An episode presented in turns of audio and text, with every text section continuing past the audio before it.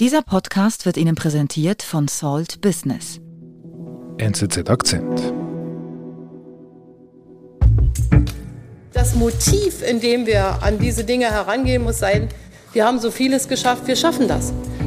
Scheitert der Euro, dann scheitert Europa und das darf nicht passieren. Hier ist die Mitte. Hier in der Mitte sind wir und nur wir. In unserer Serie über Angela Merkel, da sprechen wir heute über eine Episode, die sich in der Euro-Krise abspielte.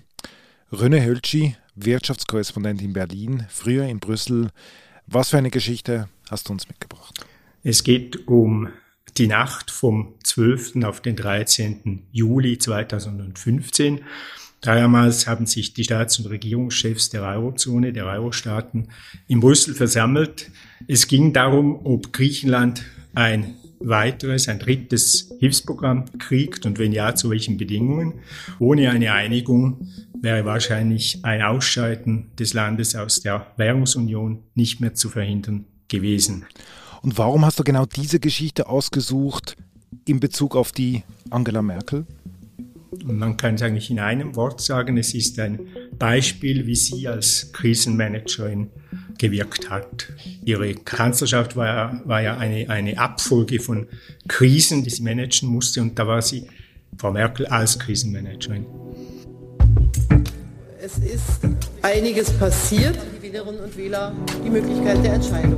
Wo ein Wille ist, ist auch ein Weg. Die Ära Merkel. Eine dreiteilige Serie von NZZ Akzent.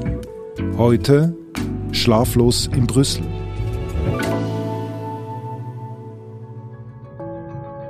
Hier ist das erste deutsche Fernsehen. Ja, ich erinnere mich an dramatische Bilder im Fernsehen aus Griechenland Ende Juni 2015. In Athen. Damals hat äh, Tsipras die Verhandlungen mit den Europartnern über neue Hilfen am Freitagabend abgebrochen und am Montag gingen dann die Banken nicht mehr auf. Es haben sich sofort lange Schlangen gebildet von Sparern, die ihr Geld wollten, aber es nicht kriegten. Versucht noch Geld aus den Bankautomaten zu bekommen, oft leider bereits erfolglos. Die Leute waren entsetzt und natürlich total besorgt, wie das weitergeht. Und wie kam es denn dazu?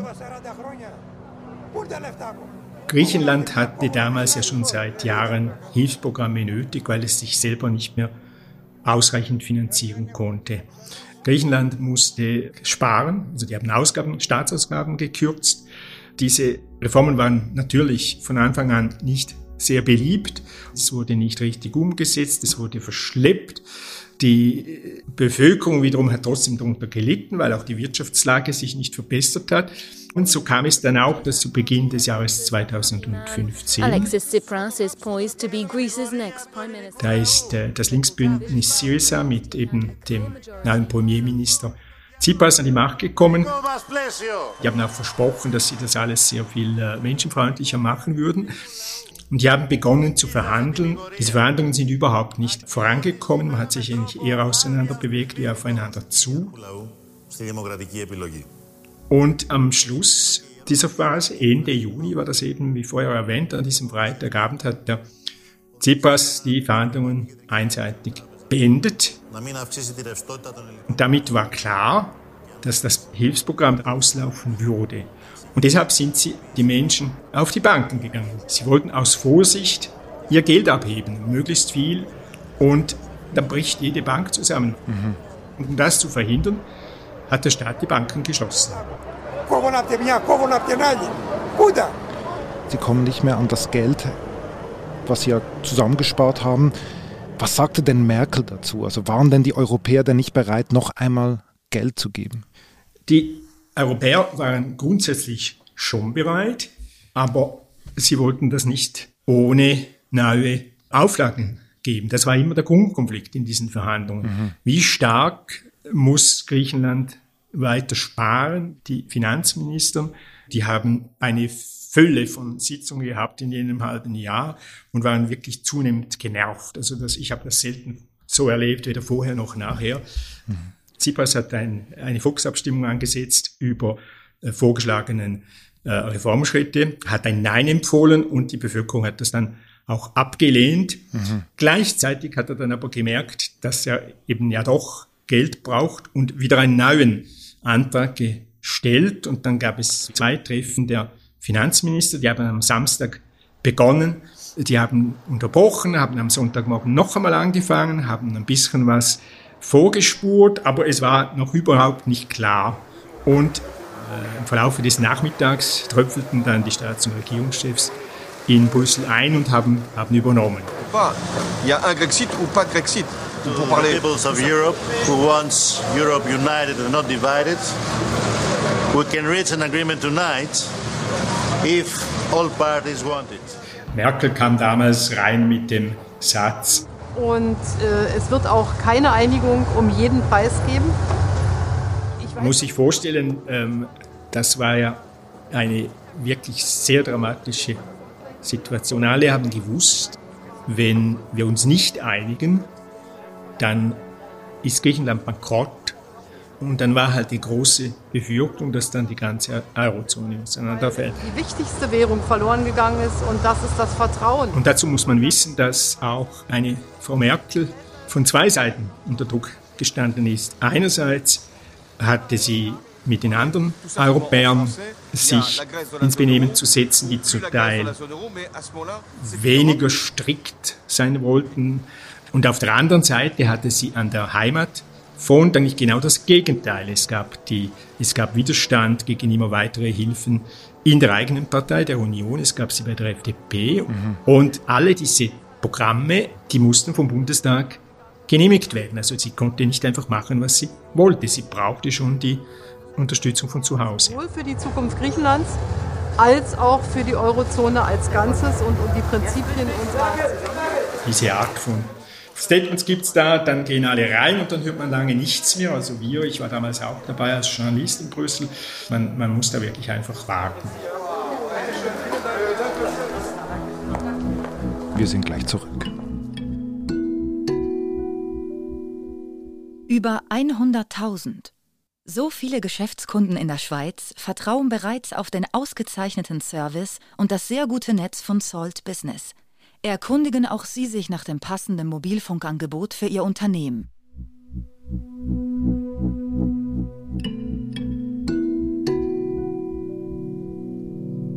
Was weiß man denn, was da hinter verschlossenen Türen eigentlich besprochen wird? Was der eine zum anderen sagt, das weiß man nicht. Man weiß, worüber jetzt gestritten wird. Man weiß auch ein bisschen das Format. Es ist so, dass in der Regel beginnt man in der großen Runde, also alle Staats- und Regierungschefs sitzen zusammen. Aber in der Regel bleibt es dann nicht in diesem Format, sondern es wird dann äh, aufgeteilt, es wird in kleinen Gruppen äh, weiter verhandelt. Damals wichtig war, dass der Tusk mehrmals in dieser Nacht einerseits Frau Merkel und andererseits Hollande mit Tsipras einen Tisch gebracht hat. Also sie waren dann zu vier. Angela Merkel war quasi die, die wichtigste Vertreterin des Lagers der Nordeuropäer, die auf harte Bedingungen drängten. Hollande war der wichtigste Vertreter des eher südeuropäischen Lagers, das äh, Griechenland unbedingt in der Eurozone halten wollte. Und äh, Tsipras musste natürlich dabei sein, weil er, er musste ja das dann er musste ja zustimmen, er, muss, er musste ja dann diese Reformen umsetzen. Ohne ihn kann man das auch nicht machen. Aber deshalb hat man mit diesen Dreien und Tusk als Verhandlungsführer, hat man alle wirklich wichtigen Strömungen vereint. Hm. Was weißt du denn im Nachhinein, wie sich Angela Merkel verhielt? Von Angela Merkel weiß man, wie sie grundsätzlich ist und nach allem, was man hört, ist sie auch in diesen, in diesen Verhandlungen nicht anders. Die Angela Merkel ist äh, was ihr sehr zugute kommt in solchen Verhandlungen, ist, dass sie, dass sie sehr zäh ist, dass ein, ein Durchhaltevermögen hat, die, die äh, ist äh, die ganze Nacht eben präsent gewesen. Gleichzeitig ist sie, ist sie halt ruhig, also sie, sie verliert nicht so schnell die Kontenance, sie, sie vertritt bestimmt ihre eigenen Interessen und, und wird nicht müde. Und, und, und, und versucht einfach Stunde um Stunde diesen, diese Zahlungsunfähigkeit von Griechenland zu verhindern. Ja, man muss sich so vorstellen, dass es eben eine Reihe von offenen Fragen gab, die natürlich alle miteinander zusammenhingen und die man dann Schritt für Schritt, eine nach der anderen, hat versucht zu lösen. Also es ging zum Beispiel zunächst darum, das Reformprogramm, das schon in der Diskussion war, noch etwas äh, zu verschärfen. Es ging darum, bleibt der internationale Währungsfonds weiterhin Teil dieses Programms. Das wollte Tsipras ursprünglich nicht. Äh, Merkel und andere haben darauf beharrt, er ist dann dabei geblieben. Und am Schluss war dann, am frühen Morgen, im Morgengrauen, war, war dann eigentlich nur noch eine Frage offen, die wurde dann so zu einem Symbol. Man hat vereinbart, einen Privatisierungsfonds zu schaffen. Da sollte Griechenland staatliches Vermögen, also Unternehmen, Grundstücke, Dinge, die man verkaufen und zu Geld machen kann, einbringen, um, um, um eben auch noch eigenes Geld zu schaffen und nicht nur von den Hilfen abhängig zu sein. Über diesen Fonds hat man dann noch gestritten bis ungefähr 8 Uhr am Morgen und hat sich dann da auf einen Kompromiss geeinigt. Und das war dann der gordische Knoten, der durchschlagen war und, und, und damit war dann die Einigung da. Good morning. Und dann gibt es die Pressekonferenzen. Es gibt eine von Tusk. Today we had only one objective to reach an agreement. After 17 hours of negotiations, we have finally reached it. Äh, aber natürlich auch von den einzelnen Staats- und Regierungschefs. Merkel ist vor die Presse getreten, vor die deutsche Presse und hat äh, erklärt, was jetzt vereinbart worden ist. Es finden sich die Grundprinzipien wieder, nach denen wir die Euro-Rettung immer betrieben haben, nämlich auf der einen Seite Solidarität der Mitgliedstaaten, auf der anderen Seite Eigenverantwortung des Landes, in dem. Was denkst du, was, was war die Stärke von Angela Merkel genau in dieser Nacht, aber in all den anderen Nächten, die du dort auch mit ihr um die Ohren geschlagen hast? Die Vorteile, die Nachteile eindeutig überwiegen. Sie hält eben durch, sie bewährt auch Ruhe und gleichzeitig hat sie ihre Interessen immer im Blick, versteht, versucht zu verstehen, was die anderen wollen und versucht Kompromisse auszuloten, ohne dass sie jetzt ähm, allzu stark sich in den Vordergrund drängt oder andere an die Wand drängt.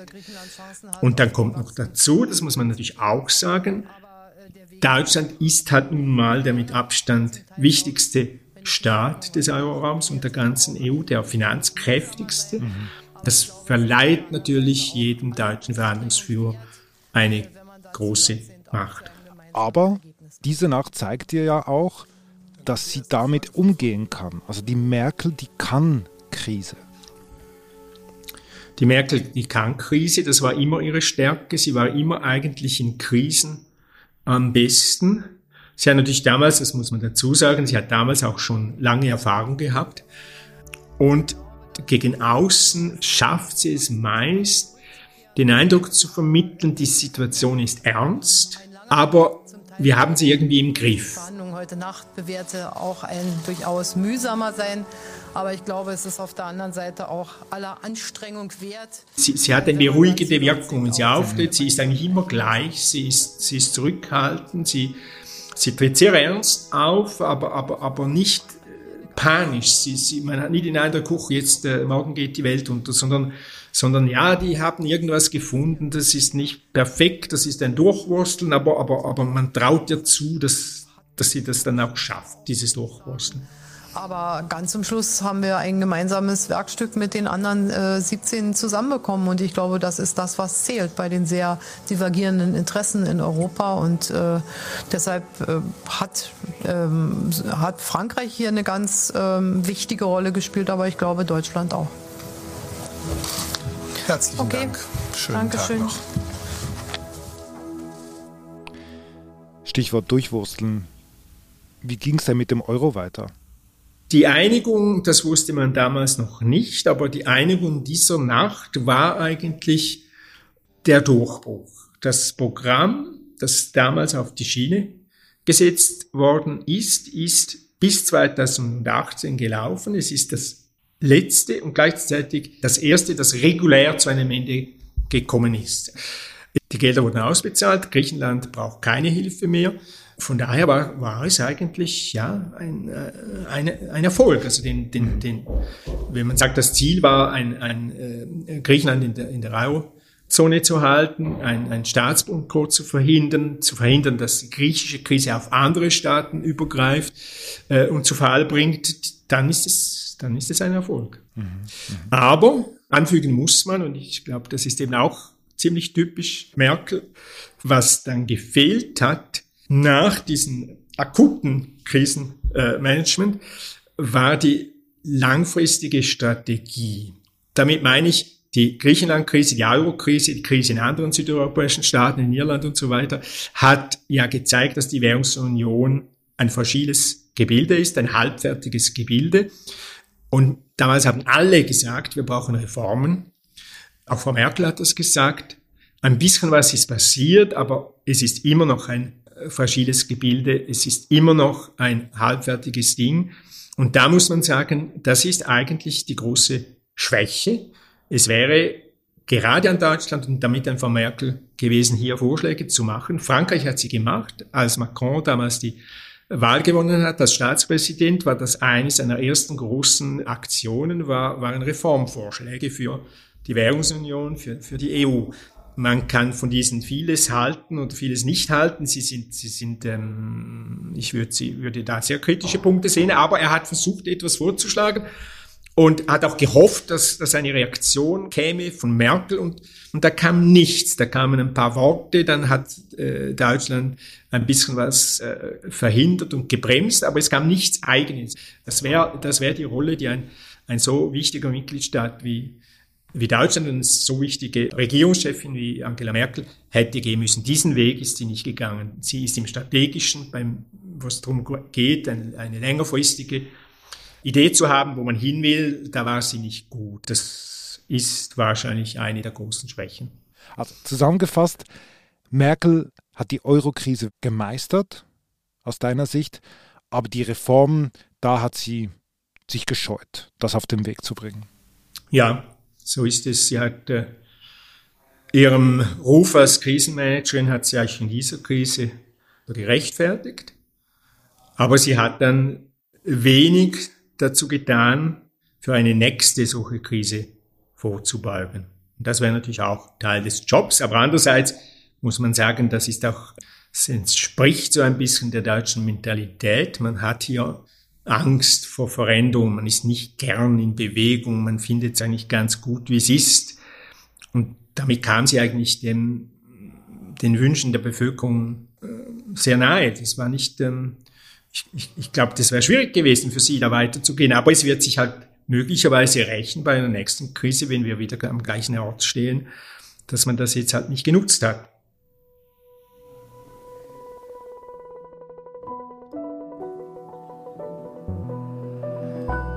René, vielen Dank. Sehr gerne. Das war unser Akzent. Ich bin David Vogel. Bis bald.